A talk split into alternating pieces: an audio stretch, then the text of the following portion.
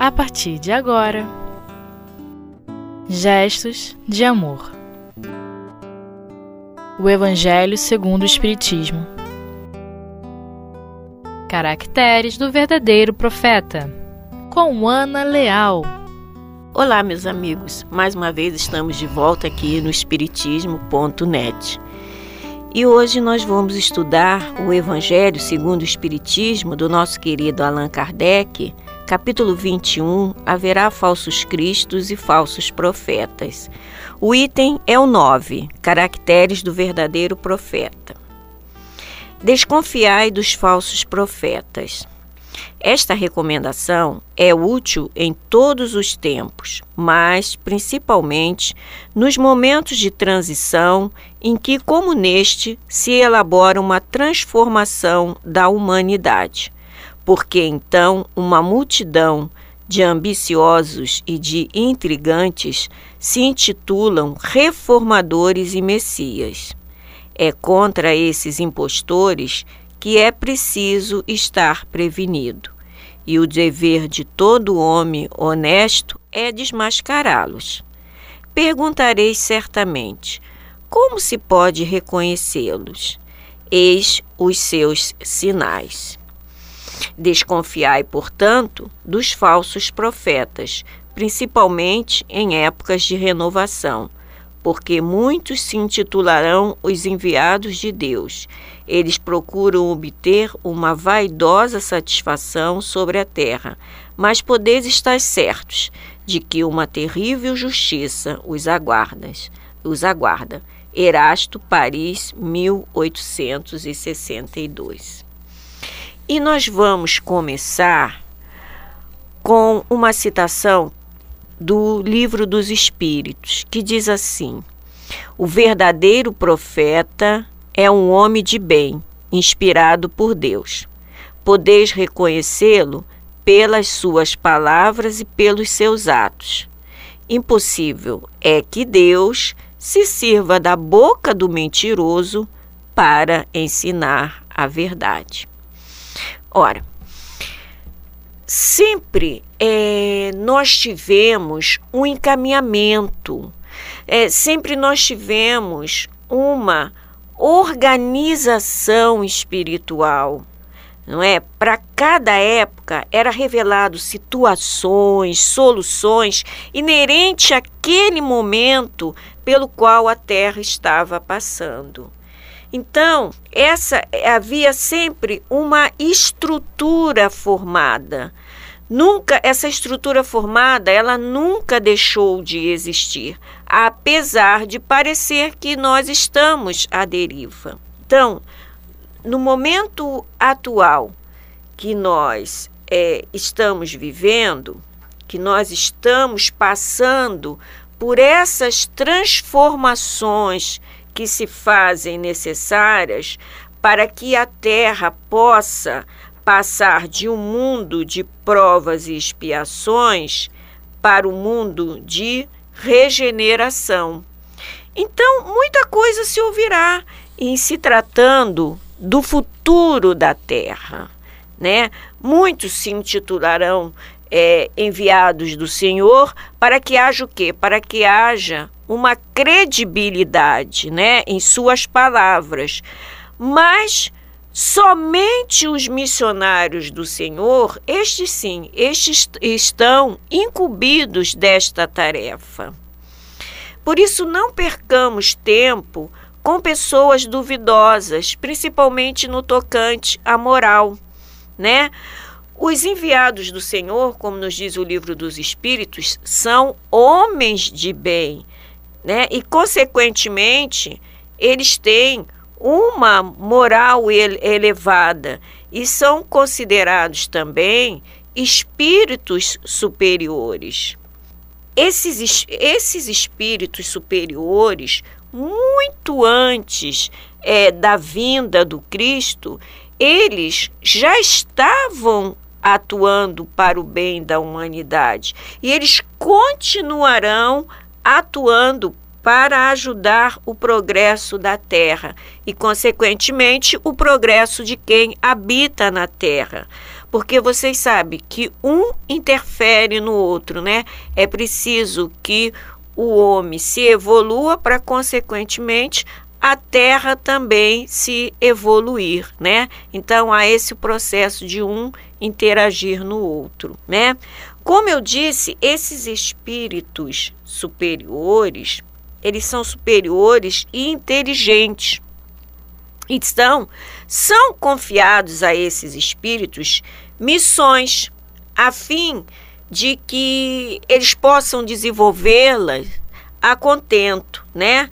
Então, aquele ditado que nós conhecemos: não se pode dar um fardo maior que a criatura não aguente, né? Então, esses espíritos que são espíritos preparados, espíritos selecionados, que são incumbidos de realizar tarefas à sua altura, para que com o cabedal de conhecimento que esses espíritos têm, a inteligência que esses espíritos têm, que eles possam então ajudar a alavancar o progresso dos seus irmãos menores. Menores em quê?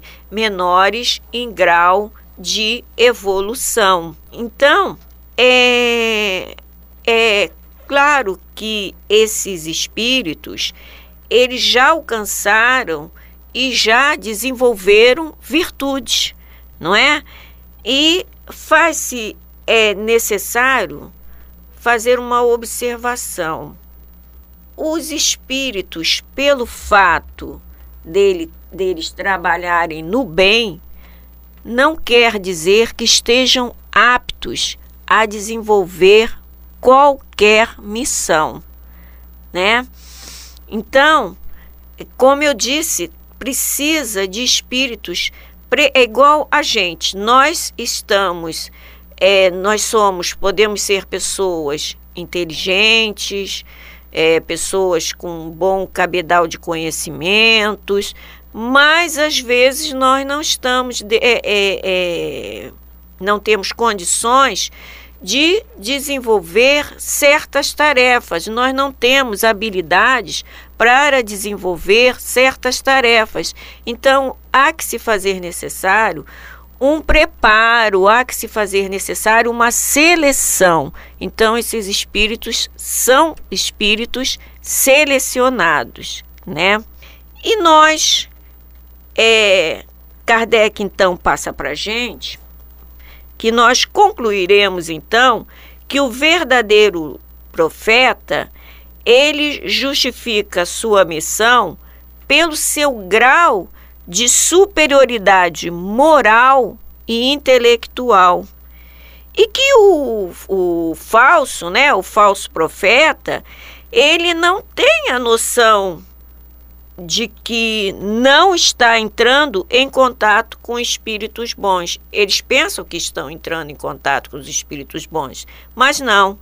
O, os espíritos que eles entram em contato são aqueles espíritos que gostam de ver o circo pegar fogo, né? Que gostam de brincar com os sentimentos alheios. Eles sentem prazer em serem ouvidos, né?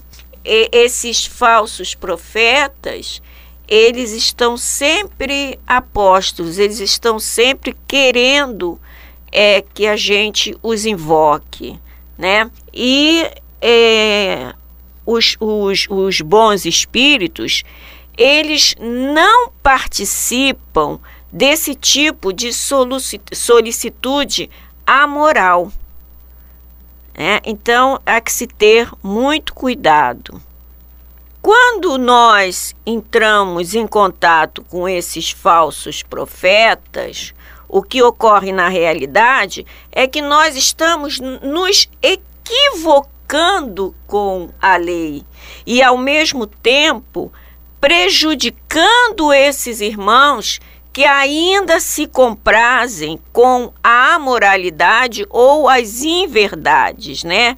E com isso eles estão cada vez mais é, prejudicando a sua própria caminhada evolutiva.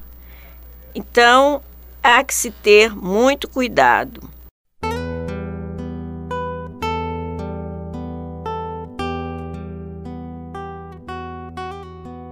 Gestos de amor.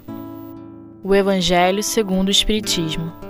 E aí, amigos, estamos de volta, dando continuidade ao nosso estudo, e nos diz Kardec o seguinte: no sentido específico da fé religiosa, diz-se revelação, mas particular, particularmente das coisas espirituais que o homem não pode saber por ele mesmo, que não pode descobrir por intermédio de seus sentidos.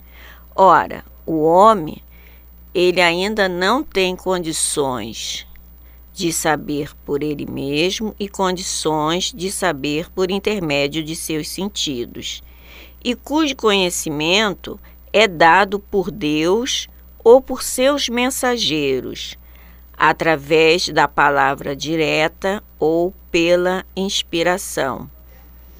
Nesse caso, a revelação é sempre feita a homens privilegiados designados sob o nome de profetas ou missionários. Então, aquilo que nós vimos anteriormente.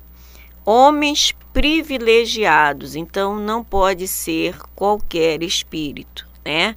Tem que ser aquele espírito realmente que tenha aquela, é, vamos dizer assim, aquele perfil para desenvolver certas é, tarefas. E nós temos profetas ou Messias, e nós temos o Messias que veio, que foi Jesus, né? O nosso Messias que desenvolveu tão bem a sua missão aqui na terra. E que nós, até hoje, estamos tentando seguir o exemplo de Jesus, mas que é muito, muito difícil, né? Mas nós estamos tentando, né? Já estamos no caminho, só falta a gente colocar em prática. É, então, eles são os enviados, né? os missionários que têm essa missão de transmitir aos homens. Os verdadeiros profetas eles são mansos, são pacíficos, são humildes, são modestos, né?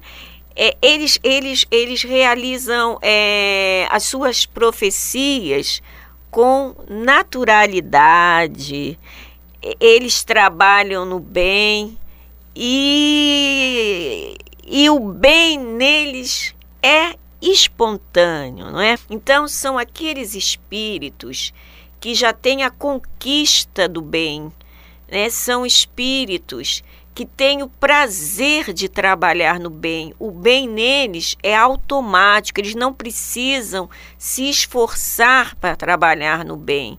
Aquilo já faz parte, né, do contexto deles. E nós temos o nosso querido Bezerra, o nosso Bezerra, que é um espírito que é só trabalha no bem. É um espírito que já poderia estar em outra esfera espiritual e que, no entanto, ainda está aqui na Terra para nos ajudar, para ajudar os seus irmãos menores. Então, é um exemplo que nós temos de um espírito, né, que só trabalha no bem, como os outros. Temos um Eurípides Barçanufo e outros mais, né? São espíritos que já têm essa, essa, essa condição. São espíritos que eles não se deixam levar pelos seus efeitos. Pelos, desculpe, pelos seus feitos, né? Ele, ele, eles não se enchem de orgulho, né? E já é o contrário dos falsos profetas. O, os falsos profetas, eles são orgulhosos, são cheios de si, né? Fazem é, questão de auto elogiar-se, de afirmarem que são enviados de Deus, né? Os verdadeiros profetas, eles têm é, ações agregadoras, enquanto que os falsos, eles, eles possuem uma máscara. Eles não são exemplos a seguir, né? Os falsos profetas. E algum desses irmãos, desses falsos profetas, eles chegam ao ponto, ao absurdo de dizerem que são o próprio Cristo. Então vejamos, né, como precisamos ter cuidado com esses espíritos, né? Olha, se eles se apresentam como o Cristo, será que eles têm todas as virtudes do Cristo? Aí Kardec nos pergunta: essa é a questão. E ele nos diz o seguinte: observai-os, investigai seus pensamentos e seus atos, e percebereis que lhes faltam, acima de tudo, as qualidades que distinguem o Cristo, ou seja, a humildade, a caridade do Cristo, né? Enquanto que lhes so sobram as que o Cristo não tinha, ou seja, a cupidez, né? O orgulho, isso Cristo não tem. Então a gente, é, como é que eles podem, né, se comparar ao Cristo? E é aquele ditado que a gente também conhece: quem é mesmo não fala, né? a, a própria humildade da pessoa não permite que ele diga quem ele é, embora ele saiba, mas ele não não não não se faz é, rogado, ele não não não diz realmente, né? Então sempre houve e sempre vai haver falsos cristos e falsos profetas em todas as partes do mundo, né? E faltam a esses falsos cristos e falsos profetas a questão da maturidade moral, né?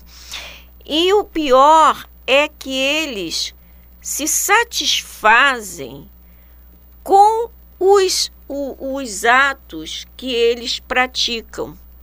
Então, são espíritos difíceis que precisam passar por reencarnações para que eles possam ir se burilando até eles, vamos dizer assim, cair na real, conseguirem enxergar o quanto eles estão errado, né?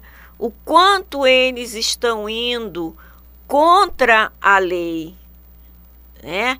E, mas só a própria pessoa é que pode despertar. Não adianta que a gente fale que fulano, fulano, você está equivocado. Não adianta. Só a própria pessoa é que vai sentir na pele, é que vai conseguir despertar. E aí a gente diz o seguinte: pobres espíritos a quantos enganam, o quanto lhes será cobrado. Gente, muito obrigada.